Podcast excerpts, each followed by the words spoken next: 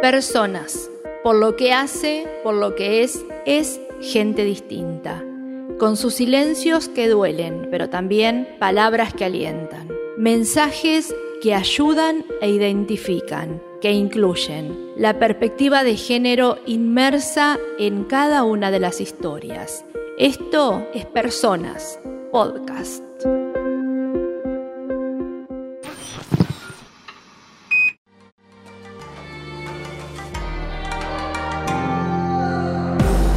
Lo ideal sería que todos nos entendiéramos como personas, sin explicaciones, que esté todo bien. La definición es de Illo Juárez, tiene 27 años, no se autopercibe ni como hombre ni como mujer. Su género es no binario, gender fluid, género fluido es aplicable a quienes realizan transición entre dos o más géneros en forma permanente o esporádica. La existencia del DNI no binario enmarca su identificación aunque admitió que en lugar de una X cada quien debería poner su autopercepción.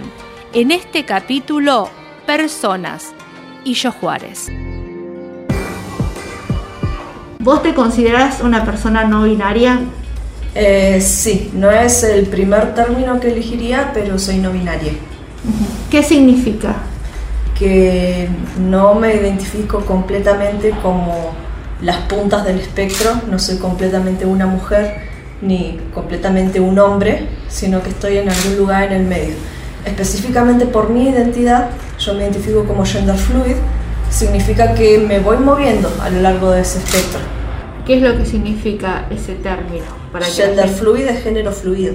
Por lo general me siento como alguien que o es ambas cosas al mismo tiempo o no es nada, pero eso, no estoy en ninguna de las dos puntas. La autopercepción que vos tenés, ¿esto fue de toda la vida o te empezó a suceder eh, como nos cuentan eh, desde la adolescencia que hay más chicos? Hay como señales sobre todo desde la adolescencia, sí, no te sabría decir de la niñez porque no recuerdo casi nada de la niñez, eh, pero no pude empezar a decir que me pasaban estas cosas hasta que no me empecé a informar sobre el tema porque no tenía las palabras. Onda, es como si el sentimiento estuviera ahí, pero yo pensaba que era lo normal. Después cuando me empecé a enterar de todo lo que era eh, las cosas trans, no binarias y todo eso, fue como, Ah, esto tenía nombre. Ah, no toda la gente se siente así.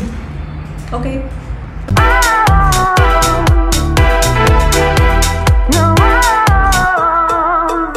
Problemas de chiquita, por desgracia, eran otros. O sea, mi problema principal era el abuso sexual infantil.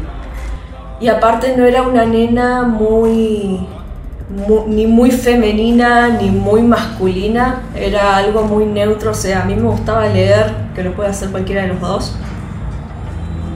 y ya está, y mirar tele quizás, pero no es que a mí me gustaba disfrazarme, vestirme, maquillarme, qué sé yo, que yo le dijera a mi mamá, quiero salir a jugar al fútbol, quiero hacer esto y lo otro, que son de varón, entonces como que nunca tuve una experiencia de género muy marcada, pero no deberían tener género esas actividades. Y al momento de tener parejas te da exactamente lo mismo también.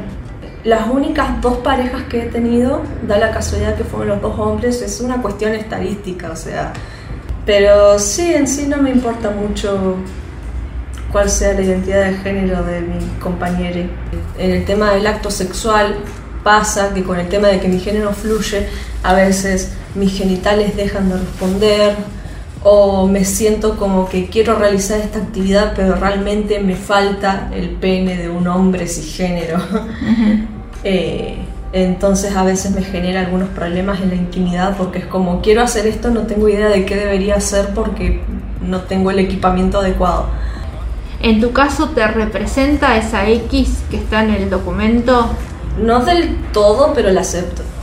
Eh, estaría bueno que cada uno pueda poner lo que siente que le representa bien, quizás tener un catálogo muy grande de identidades de género, eh, cosas que yo pueda decir, bueno, pongo una GF y ya está dictaminado internacionalmente que la GF es gender fluid, gender flux y todas esas cosas.